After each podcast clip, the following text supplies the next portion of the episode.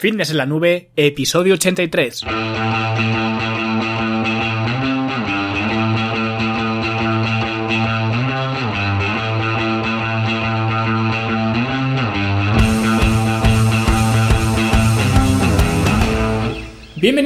Un viernes más aquí a vuestro podcast, a Fitness en la Nube, donde hablamos de fitness, de nutrición, de entrenamiento y donde cada viernes, cada semana os traigo las técnicas, los consejos, las estrategias, los trucos, si lo queréis ver así, para que construyáis un mejor físico y tengáis un estilo de vida más activo y más saludable. Hoy vamos a hablar eh, de la grasa, de ese gran eh, macronutriente tan amado por unos y tan odiado por otros, ¿no? Pero antes, como siempre, fitnesslanube.com barra academia, vuestra plataforma online con las herramientas y el contenido paso a paso para mejorar eh, vuestro físico, disfrutar haciéndolo y lo que es más importante, pues mantenerlo en, en el largo plazo. Tenéis cursos sobre entrenamiento, alimentación, estilo de vida, tenéis planes de alimentación, planes de entrenamiento completos con sus reglas de aplicación, su duración, etcétera y mucho más contenido para poder sacarle eh, todo el partido a, vuestro físico. Y además, eh, todo el material está dividido por niveles, así que da igual el nivel de experiencia que tengas, si eres eh, más principiante, si eres más avanzado, si eres mujer, si eres hombre, da igual porque siempre vas a saber cuál es el siguiente paso. Y por cierto, hace poco más de una semana comenzamos con el nivel 3 y ya empecé a colgar el, material, que poco a poco va viendo más y ya en unos días comenzaremos con el primer curso del nivel 3, que serán las estrategias avanzadas de alimentación y la primera clase que ya está eh, grabada, solo tengo que editarla y, subirla, así que seguro que en unos días estará o quizá cuando ya estéis escuchando este episodio pues ya estará disponible. Pues esta primera clase viene un poco en relación con este episodio eh, de hoy porque serán las dietas low carb o las dietas bajas en carbohidratos, cuándo implementarlas, cómo implementarlas y los errores más comunes que se cometen con, con estas dietas y además en los planes de alimentación también os voy a dejar una dieta de este estilo de, ejemplo para que veáis, eh, pues junto con la clase, cómo llevarlas eh, a cabo. Así que si te interesa este tema, pues apúntate ya, fitnesslanube.com barra academia, son solo 10 euros al mes y tienes acceso a todo el contenido presente y futuro. Y nada, como decía, pues hoy toca hablar de, de, la grasa, del miedo a la grasa, de los tipos de grasa y de dónde viene sobre todo esta fobia que aún mucha gente parece tener con, con la grasa. Y este miedo viene desde la década de los 60 más o menos, cuando las hipótesis de las elevadas enfermedades cardiovasculares que se estaban produciendo pues se estaban eh, relacionando con el alto consumo de, grasa, especialmente de grasa saturada. Y el autor eh, material o el protagonista de este movimiento antigrasa tiene un nombre y es Ansel Keys, que fue eh, influenciado por, eh, por, un estudio, ¿no? Donde unos conejos fueron alimentados con puro colesterol, ¿no? Y acabaron con arteriosclerosis, si no, si no me equivoco, ¿no? Pues quiso demostrar que las grasas y más eh, concretamente las grasas eh, saturadas eran el problema en la alimentación cuando de hecho que unos conejos que son animales eh, animales herbívoros pues desarrollaran problemas por alimentarse de forma opuesta a lo que es su naturaleza era bastante de esperar no pero se ve que él quería extrapolar pues todo esto a, los humanos no entonces empezó a trabajar para demostrar su, su hipótesis y de hecho terminó exponiendo sus teorías de que los hábitos dietéticos tienen un papel fundamental en, la salud eh, coronaria a la OMS en el 55, pero no los consiguió eh, convencer y como Ansel Keys era eh, impasible, ¿no? Muy hardworking, que dicen los, los ingleses, pues llevó a cabo un estudio conocido como el estudio de los siete países para demostrar que el consumo de grasas saturadas elevaba el colesterol y esto pues provocaba problemas coronarios. Pero claro, el estudio estaba un poco manipulado como suele ser habitual, ¿no? Y por ejemplo, Francia, Suiza o Alemania, con un consumo de grasas eh, mucho más alto, pues fueron eh, convenientemente excluidas del estudio, porque no confirmaban su hipótesis, ¿no? Por lo que el estudio en general estaba lleno de, fallos, ¿no? Que realmente no eran fallos, al final es lo que digo siempre, así es como se hacen los estudios. Una persona tiene una hipótesis y mediante el método científico, pues trata de probar esa hipótesis y casualmente casi siempre eh, se valida esa hipótesis inicial, ¿no? Pero bueno, el caso es que este estudio Y otros del estilo de aquella época, ¿no? Pues cambiaron los hábitos de alimentación eh, mundial, ¿no? Y ya empezamos a ver alimentos etiquetados como libres de grasa o 0% materia grasa, ¿no? Y eso hacía eh, permanecer segura la población, ¿no? Porque al fin y al cabo la culpa de la mala salud la tenía la, la grasa, por lo que ver el libre de grasa era prácticamente pues como ver una bandera verde en la playa, ¿no? Que te puedes bañar eh, libremente, pues así que se empezaron a, consumir eh, todos estos alimentos sin, sin, compasión, ¿no? Se empezó a consumir de todo, que si yogures sin grasa, golosinas sin grasa, galletas sin grasa, helados sin grasa, ¿no? Y cualquier cosa que se pudiera fabricar sin grasa, pues se vendía y, y se consumía, de hecho, ¿no? Y sin embargo, Después de haber pasado esta etapa de fobia a la grasa, la población no está ni mucho eh, menos eh, más saludable, ¿no? De hecho, ahora se habla de una epidemia de obesidad incluso. Hay ataques al corazón en personas de 30 años, hay niños que ya desarrollan diabetes tipo 2, ¿no? Que eso sí que era lo, nunca visto, ¿no? ¿Y qué ocurre con esto? Bueno, pues ocurre porque obviamente eh, la grasa no era el problema, ¿no? De hecho, no se puede culpar a ningún ingrediente de ser el problema, así en, en mayúsculas ¿no? Pero esto es algo que la gente no acaba de entender porque todo el mundo eh, quiere siempre buscar un responsable particular, ¿no? En aquella época era la grasa, a día de hoy es el azúcar, entre medias también tenemos pues a la lactosa, al gluten, incluso el desayuno, ¿no? Y esto bajo mi punto de vista eh, es un error y un error grave porque nos comportamos como los jugadores del casino, ¿no? Apostamos al rojo o apostamos al negro. Pero la realidad es que eh, ni la grasa, ni el azúcar, y habéis escuchado bien, ni el azúcar, eh, ni el gluten, ni la lactosa, eh, ni todas estas eh, modas absurdas que nos venden, pues tienen la culpa exclusiva, ¿no? De, de, todas las cosas que ocurren, ¿no? Con nuestra salud o con nuestras enfermedades, nada de esto. La culpa la tienen en realidad los hábitos de alimentación, ¿no? Que te digan que la grasa saturada causa enfermedades cardíacas, sea verdad o no, no significa o no implica que tengas que ir a consumir pues un kilo de helado que es 100% eh, azúcar, ¿no? Y cero grasa cada noche, ¿no? Simplemente porque eh, no tiene grasa. Y al revés, que te digan que el exceso de azúcar puede causar eh, resistencia a la insulina y diabetes tipo 2, pues no es razón para inflarse a cortezas de cerdo porque no tienen azúcar, ¿no? No tiene sentido ninguno. Como siempre hay que buscar el, el término medio y estos ejemplos, pues obviamente no son el término medio. Entonces, una vez que hemos visto que ni la grasa ni cualquier otro elemento es el culpable de ningún tipo de, mal, ¿no? De ningún tipo de conspiración y que la grasa eh, pues solo es un macronutriente más, como puede ser la proteína o los eh, carbohidratos, ¿no? Cada uno con sus funciones y sus eh, peculiaridades, pero al fin y al cabo un macronutriente más, ¿no? Pues vamos a ver todo lo que tenemos que saber acerca de, la grasa. Y lo primero, pues vamos a ver los dos tipos de grasa que hay, o los dos principales, ¿no? Y un tercero en, discordia. Primero, o la primera es la grasa saturada, que es la que eh, pues se encuentra en los eh, lácteos, en los huevos, en el bacon, ¿no? Por ejemplo.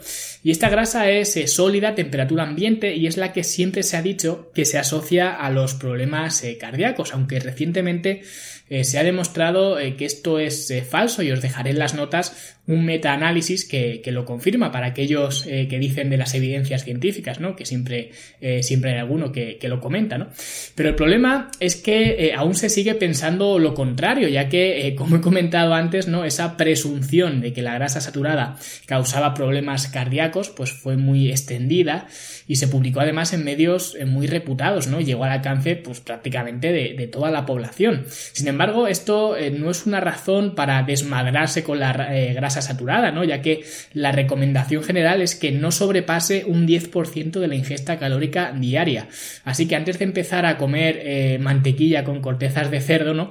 Pues yo te recomendaría que te ajustaras a esas recomendaciones y no te fueras más lejos de ese 10%, eh, ya que, eh, que ya es bastante grasa saturada, ¿no? Pero no quiero que te vayas más lejos simplemente porque se haya demostrado que la grasa saturada pues no es el, el demonio que nos dijeron que era, ¿no? Y luego, por otro lado, está la grasa insaturada, como el aceite de oliva, los eh, frutos secos, eh, los eh, aguacates, ¿no? Y esta grasa, a diferencia de la grasa saturada, es líquida a temperatura ambiente. Y dentro de las grasas insaturadas se distinguen, pues, las monoinsaturadas, que son las líquidas a temperatura ambiente, y luego empiezan a solidificarse cuando se, cuando se enfrían. Y dentro de estas, pues, estarían los frutos secos, las aceitunas, los aguacates. Y luego luego están las poliinsaturadas, que son líquidas a temperatura ambiente y se mantienen también líquidas cuando se, cuando se enfrían, como el girasol, el maíz, el sésamo, ¿no?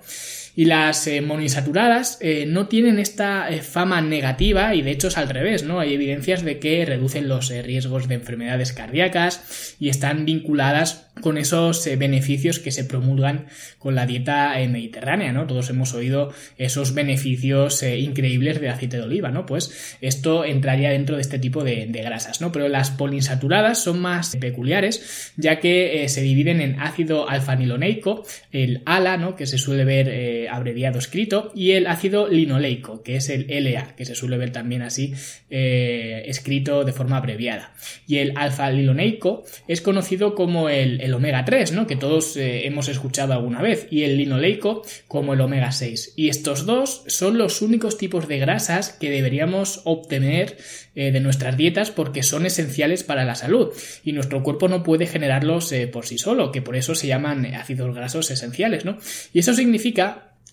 que podrías eliminar perfectamente la grasa saturada, incluso la grasa monoinsaturada y podrías seguir viviendo, pero si eliminaras estos ácidos grasos esenciales no podrías sobrevivir, cosa que es muy improbable ¿no? que, sucediera porque normalmente todos los alimentos tienen una mezcla de, grasas, ¿no? Por lo que no podrías ser tan selectivo y discriminar eh, un tipo de grasa u otro, ¿no? Pero al final, si eh, con el libro de biología en la mano, ¿no? Pues eh, realmente solo necesitaríamos los ácidos grasos esenciales para, sobrevivir. Pero siempre se habla de las eh, bondades de estos ácidos grasos eh, omega 3, ¿no? Y se tiene a los omega 6 como algo incluso malo, ¿no? Pero lo cierto es que los dos son importantes. De hecho, eh, ya vemos que son esenciales, ¿no? Y, ambos tienen que estar en equilibrio. Sin embargo, eh, con los patrones nutricionales eh, actuales, el ratio es de 20 a 1 en favor de los omega 6, lo que significa que se le debe de prestar más atención quizás al consumo de, de, omega 3, ¿no? Por eso se ven tantos anuncios de suplementos de omega 3 y en los alimentos te lo etiquetan así en, con letras grandes, ¿no? Con alto contenido en omega 3. Por ejemplo, esto podéis verlo fácilmente en las, eh, las, nueces. Me parece que, por ejemplo, en las de Mercadona lo pones, si no recuerdo mal, y te dicen eh, alto contenido en omega 3, ¿no? Y no es que sea mentira, pero tienen más contenido en omega 6 que omega 3, pero esto no te lo dicen porque ahora estamos con la etapa del omega 3, ¿no? Y todo el mundo reconoce que el omega 3 es muy eh, saludable, ¿no? Y se tiende además incluso a pensar que el omega 6 no lo es, ¿no? Cuando realmente son igual de importantes, solo que por circunstancias, pues solemos tener un desequilibrio equilibrio en favor de los omega 6, pero ambos eh, son igual de importantes. Entonces, aquí lo importante es que eh, veáis eh, pues la importancia de los ácidos grasos esenciales, tanto del omega 3, del 6 y del 9, que no lo he comentado, porque este realmente no se considera esencial. Pero tanto el omega 3 como el omega 6 tienen una importancia eh, pues imperativa en, nuestro cuerpo. Y luego por último tenemos las grasas trans, que es la que eh, se utiliza en la industria alimentaria, aunque también se da eh, de forma natural en algunos alimentos, pero principalmente se utiliza en la industria alimentaria cuando se fusiona un aceite vegetal con hidrógeno, ¿no? Y esta realmente es la que se debería evitar y por citar un estudio científico de Harvard, os digo así, el consumo de incluso cantidades pequeñas de grasas trans, un 2% total calórico, está asociado con la incidencia de enfermedades cardíacas. Y aquí, curiosamente, eh, la grasa eh, o las grasas trans eh, naturales, las que están presentes en los alimentos reales, ¿no? No es tan nociva como la artificial, cosa que también suele ocurrir, como por ejemplo ocurre también con la, con la fructosa. Y una vez que hemos visto esto, entonces ahora nos podemos preguntar, bueno, entonces, ¿qué cantidad de grasa tenemos que consumir diariamente? Y aquí la respuesta pues va a ser muy individual. Habrá gente pues que prefiera consumir más, otra gente que prefiera consumir menos, pero la tónica general del reparto de grasa es entre el 20 y el 30% de las eh, calorías eh, totales y con menos del 10% eh, de, de esas calorías de la grasa que provengan de la grasa saturada, ¿no? Como hemos comentado. Pero esto en ocasiones es un problema porque eh, si nos guiamos por eh, los meros porcentajes, según la eh, fórmula de Harris Benedict, ¿no? que es la más popular, que ya sabéis que yo no me guío por este tipo de, fórmulas ni nada, pero, pero bueno, por hacer el, ejemplo, pues nos, nos, vale. Pues según esto, un hombre de 80 kilos que mida 1,80 con 35 años, que sea sedentario, pues debería consumir unas 2.000 calorías al día. Y eso, según los porcentajes, supondría un consumo de entre 45 y 65 gramos de grasa al día, más o menos, cosa que es bastante eh, normal y bastante eh, lógico, ¿no? Pero si esa misma persona sedentaria tuviera una actividad intensa, como por ejemplo, pues entrenar 4 o 5 veces a la semana eh, de forma seria, claro, en, el gimnasio, pues las calorías ya se dispararían de 2.000 a 3.000, ¿no? Y en este caso, la grasa subiría de entre 65 gramos a 100 gramos de grasa, ¿no? Si hacemos estos porcentajes recomendados. Pero realmente tus necesidades de grasa no han aumentado casi el doble simplemente por tener más musculatura y entrenar más. Y el problema de esto no es que vayas a tener ningún inconveniente de, salud, ¿no? Que ya hemos visto que, esto no es así, sino que si aumentas tanto la grasa en tu dieta, probablemente pues no te pase nada, pero ese aumento de grasa será pues a costa de una disminución eh, normalmente de los carbohidratos, ¿no? Y de forma general, cuanto más bajes los carbohidratos, más difícil va a ser eh, ganar masa muscular. Entonces, mi recomendación es que si quieres ganar masa muscular, pues eh, deberías mantener una ingesta de, grasa más moderada y darle prioridad a la proteína y a los, eh, a los carbohidratos, ¿no? Y en el caso contrario, en el caso de que busques una pérdida de grasa, que aquí es donde se suelen utilizar más estas dietas eh, low carb o bajas en carbohidratos, ¿no? Y eso lo veremos más despacio en la, clase del curso, pues lo que eh, se oye decir a mucha gente es que la grasa de la dieta es la clave para perder grasa corporal, incluso se dice aquello de come grasa para quemar grasa. Y esto, eh, así sin andar más, eh, es cierto, ¿no? Si tu consumo mayoritario es de grasa, el cuerpo se va a acostumbrar a quemar eh, grasa. Al final, si es la única fuente de energía que tiene, pues es con lo que tiene que jugar, pero eso no significa que vayas a perder grasa comiendo más grasa, porque los verdaderos jueces de la pérdida de grasa son el primero, el déficit energético, el déficit eh, calórico, ¿no? Porque si no consumes menos calorías de las que gastas, pues olvídate de, de bajar grasa, ¿no? Luego el consumo de proteína, porque también necesitas mantener esa masa muscular, porque si el objetivo es perder grasa, en teoría tienes que proteger a la masa muscular. Y luego, eh, por supuesto, la actividad física, por la misma razón, ¿no? Realmente estas dos razones, la actividad física y el consumo de proteína, van ligadas, porque necesitas actividad muscular para preservar la musculatura, para darle un uso y que el cuerpo entienda que realmente es útil, ¿no? Y luego la proteína para regenerar eh, esa musculatura y poder así preservarla. Y si tomamos este modelo, pues también necesitaríamos entonces carbohidratos carbohidratos para poder entrenar y por tanto eh, mantener la musculatura, ¿no? Pero de la grasa eh, no se dice nada más, aparte de consumirla suficiente para mantener eh, nuestra salud. Entonces, aumentarla por encima realmente no tiene ningún beneficio, ya que al final lo harías a costa de otra cosa. Y quitar esa cosa, sea lo que sea, sean los carbohidratos o la proteína, eso sí puede tener algún perjuicio en, cuanto a tus objetivos. Y luego ya podríamos hablar de, de preferencias, ¿no? O de dietas más estrictas de definición, donde se bajan más los eh, carbohidratos, aunque también hay menos calorías, entonces eh, el margen tampoco es muy grande, ¿no?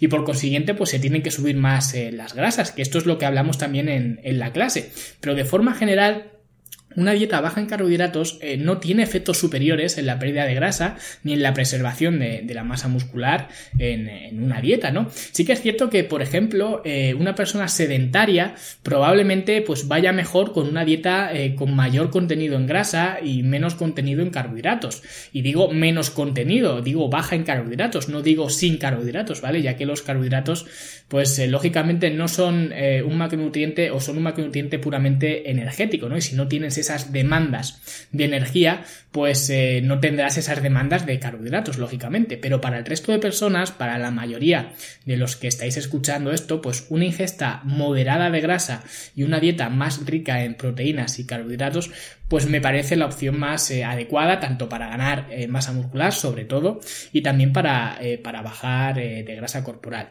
Así que las conclusiones de hoy serían, lo primero, no tenerle miedo a la grasa, ¿vale? Que no muerde, tampoco tomar el enfoque opuesto de consumir toda la grasa posible, porque se ha demostrado que las grasas no son las culpables de las enfermedades cardíacas. Luego también, pues consumir los ácidos grasos esenciales, pero sin preocuparse tampoco de consumir los necesarios, porque de hecho es muy muy fácil hacerlo, siempre y cuando consumas en tu dieta, pues alimentos como los frutos secos, el aguacate, el aceite de oliva, etcétera, pues no vas a tener ningún problema con los ácidos grasos esenciales, con llegar a, ese, a, ese, mínimo, ¿no? Luego ya tendrás que montar tu nutrición pues acorde a tus objetivos, a tus eh, preferencias y, demás, ¿no? Para balancear pues las grasas, las proteínas y los eh, carbohidratos, pero eso ya eh, pues sería otro, otro episodio entero, ¿no?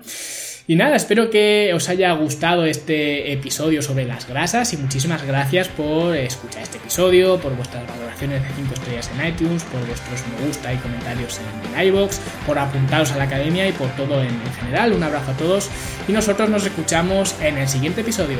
Hasta luego.